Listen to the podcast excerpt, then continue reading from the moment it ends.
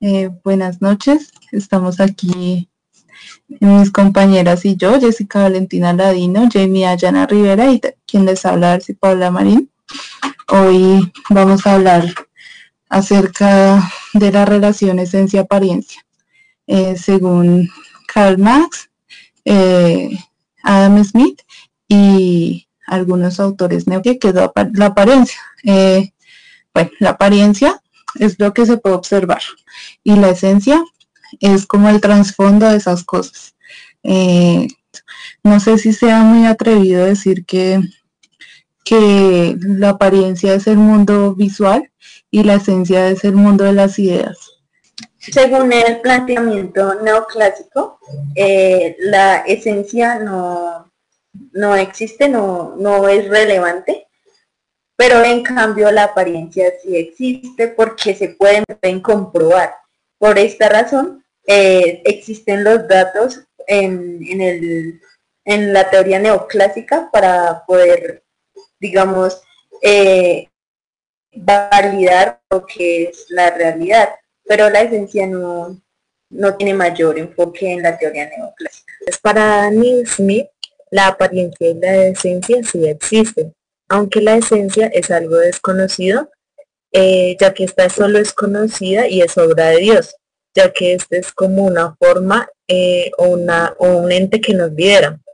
Eh, aunque la manera de encontrar la esencia sería a través de la imaginación, que para Smith la imaginación es, la concibe como la reunión de la sorpresa, el asombro y la admiración. Aunque para Smith la apariencia aunque sí existe, a veces es mejor dejarla de lado porque esta no deja entender en realidad el problema. Karl Marx eh, cree tanto en la esencia como en la apariencia. Eh, a diferencia de Adam Smith, él sí cree que la esencia es conocible y que uno la puede, la puede obtener mediante la abstracción para encajar todas las cosas y ahí sí conocer la esencia. Entonces, para él lo primero es la apariencia. Lo que se ve es, es lo que, con lo que empieza sus conceptos. Y ahí sí pasa a analizar la totalidad, que es la esencia, y también la forma de la existencia, que es la apariencia. Y ahí en ese momento se unen los dos y, y, se, y se llega a un concepto de la realidad. Eh, y se llega al final, que es la observación de lo concreto, y se llega a lo concreto pensado. La teoría neoclásica ha tenido aceptación en los últimos años gracias a su carácter científico, pues los procesos que esta toma han podido ser comprobados a través de las matemáticas, la probabilidad, que eh, gracias a el nexo con la confianza y la similitud con el mundo real. Entonces, eh, la teoría neoclásica cree en la racionalidad del individuo y que la imperfección está en la realidad, pero eh, por eso se tiene que crear una realidad imaginaria para que la realidad que nosotros vivimos en el mundo pues pueda ser explicada. Mm, por medio de la observación. Aunque el pensamiento neoclásico sea, sea lo más aceptado actualmente, yo realmente considero que también es importante esa unión entre la esencia y la apariencia que propone Marx. Igual Marx está de acuerdo con los, con los neoclásicos en cierta parte, pues porque Marx es materialista, pero igual los neoclásicos pasan o sea, pasan como de la realidad al mundo de las ideas por medio de sus, de sus modelos. Entonces, igual yo considero que, al observar la realidad, tú puedes ir, ir analizando el porqué de las cosas, abstrayendo, eh, organizando el mundo y ahí sí puedes sacar la esencia de las cosas.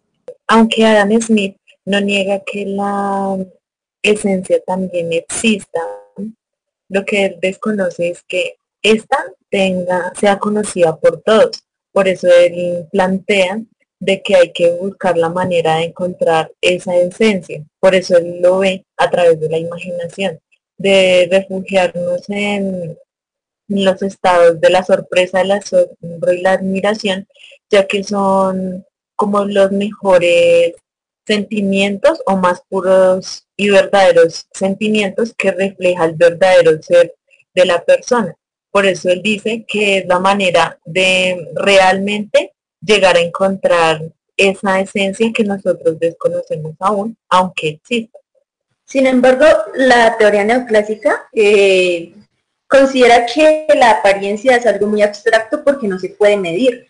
Por esta razón, creemos que los sentimientos pueden ser medidos. Tú no puedes eh, decir, por ejemplo, que un político está diciendo la verdad, solo porque parece, eh, parece a estarlo diciendo, sino que debería poder ser medido. Las estadísticas y las matemáticas nos dan esas herramientas, pero no se pueden medir, los sentimientos, ni la imaginación, ni nada de lo que dice Marx y eso. Pues al hablar de lo que mencionó mi compañera Jamie, eh, también estamos entrando en un tema religioso, ya que pues según Smith, el único que puede conocer la esencia es Dios. Y eso ya pues está dependiendo de las creencias de cada quien. En cambio, si pensamos que podemos conocer la esencia de las cosas, ya vaya uno a saber si es real o no, que es lo que dice Marx, pues ahí ya podemos tener más concreto eh, la realidad. Sin embargo, la teoría neoclásica, a partir de datos y procesos matemáticos y, y estadísticos, eh, lo que busca es eliminar las ambigüedades que presenta la esencia. La esencia lo único que presenta es mm, incertidumbre y como y esta incertidumbre no, nos deja predecir las cosas. Eh, entonces, por eso la teoría neoclásica, pues tal vez ha sido más aceptada en los últimos años. Pues es que sí, la teoría neoclásica es demasiado es demasiado encasillada en, en, los números, en los datos probables, pero también hay que tener en cuenta esas variables cualitativas que presenta la realidad, ya que pues los neoclásicos hablan de utilidad, pero también es algo que no se puede medir realmente. Entonces, ahí, pues Marx no habla mucho de las variables, pero sí habla que él organiza, o sea, él ve un mundo desorganizado llega eh, por medio de la abstracción, lo, lo organiza y ahí sí llega a conocer la esencia, pero yo supongo que ahí también tiene en cuenta las variables cualitativas que también son importantes para analizar, para analizar la realidad. El mundo, el mundo real se debería ordenar de una manera más sencilla, pero esto solo se podría realizar a través de relaciones causales que nos mostrarán de alguna manera la realidad. Pensemos la apariencia, es lo que parece ser a simple vista el mundo real. Sin embargo, eso nos genera eh, diferentes problemas que hace que un estudio sobre un fenómeno no se pueda ver o se pueda entender realmente, ya que se muestra demasiada ambigüedad y no nos permite tener un análisis de la realidad, por lo cual eh, esa, esa verdadera esencia solo la puede conocer o solo se puede ver, la puede ver Dios. Por eso nosotros debemos ir en búsqueda de ella y buscar otras alternativas que nos permitan de alguna manera eh, conocer o llegar al menos a un poco de esa esencia, ya que la apariencia eh, limita al ser y únicamente deja ver em, oculta la, la, la verdadera realidad.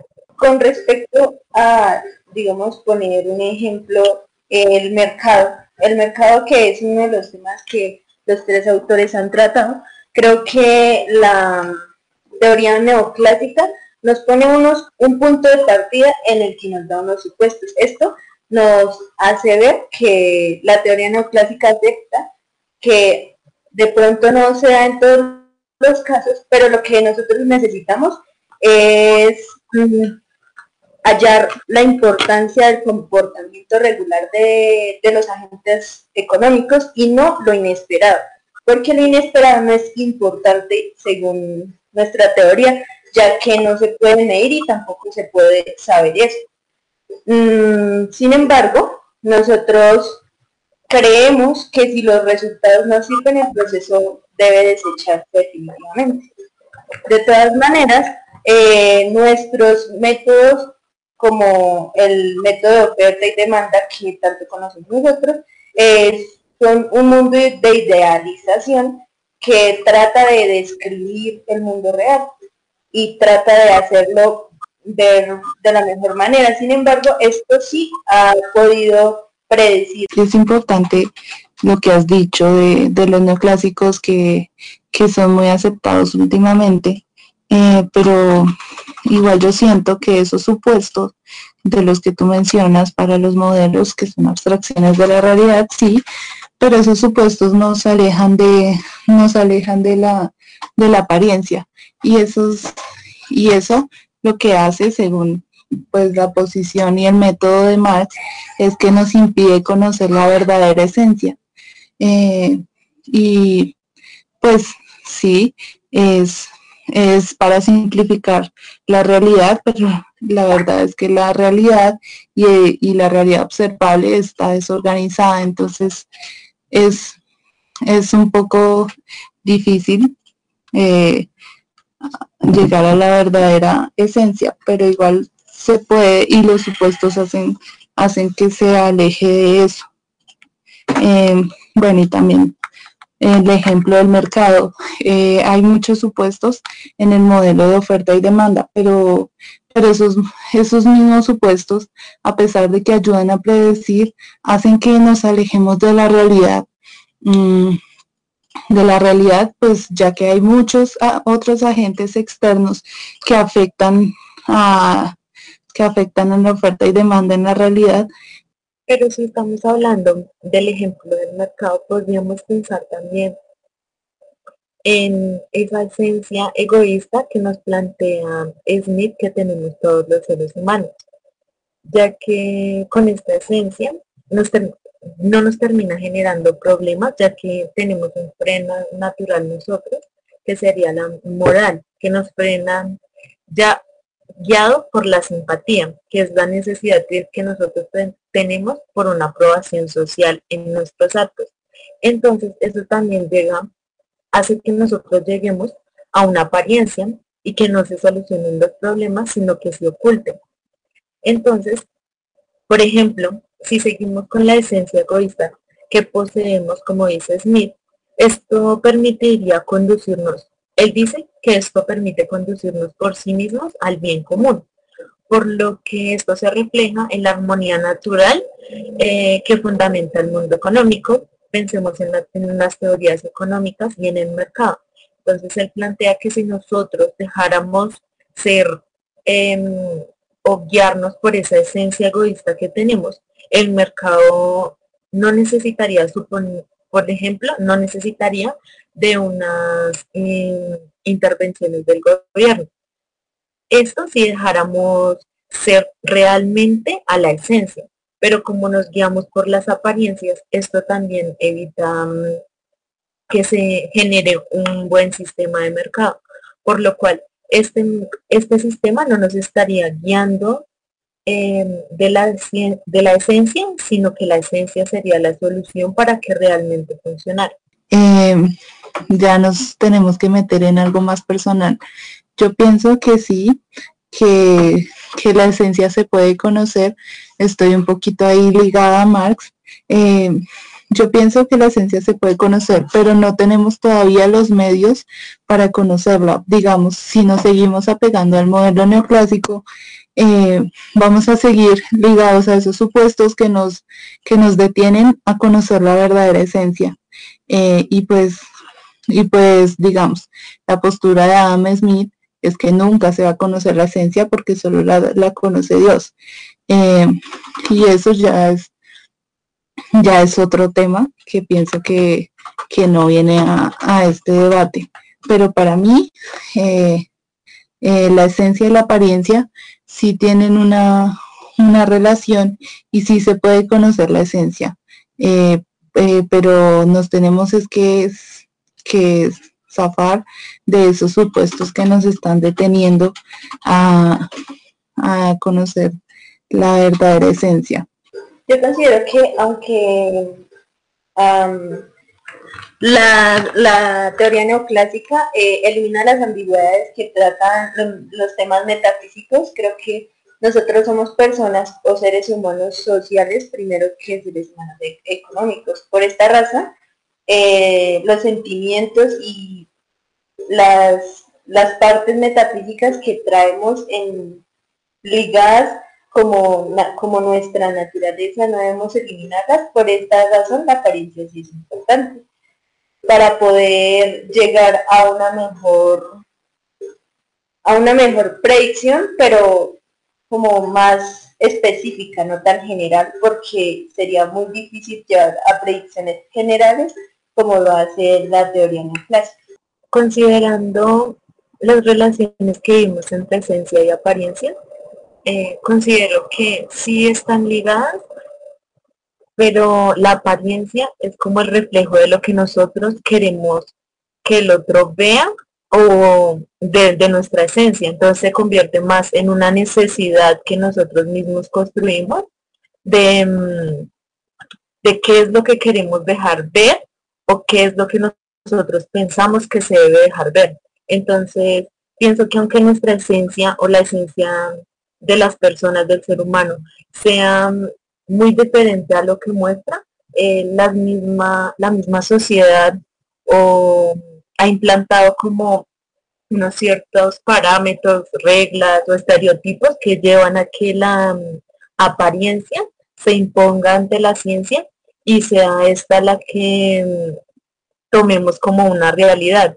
Volviendo a la pregunta principal de este podcast, ¿Cuál es la relación esencia-apariencia? Yo creo que la relación es evidente. La, apariencia es lo que se ve y la esencia es lo que es el trasfondo de esas cosas. Eh, sin embargo, llegar a conocer la esencia es algo muy complicado, ya que hay muchos factores que impiden que nosotros lleguemos a, esa esencia. Sin embargo, eh, pues volviendo a la postura de Marx, al final se puede conocer por medio de la abstracción.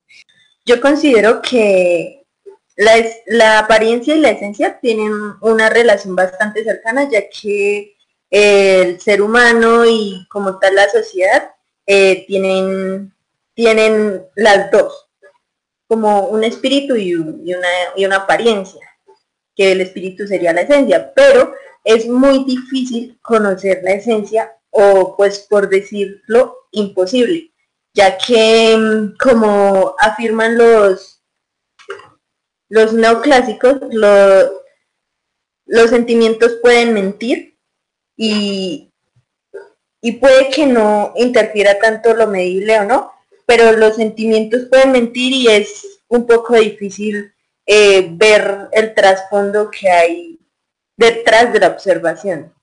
Además, eh, considero que sí estoy de acuerdo con Smith de que la esencia y la apariencia existen, pero no que mm, esta sea imposible de conocerse, sino que es muy difícil llegar ahí, debido a que la apariencia ha sido más impuesta y está más ligada a la realidad que la misma esencia, eh, como lo vemos ahora los tres ya llegamos a un consenso en que si la esencia existe, es cierto, pero, pero es muy difícil llegar a conocerla o prácticamente imposible.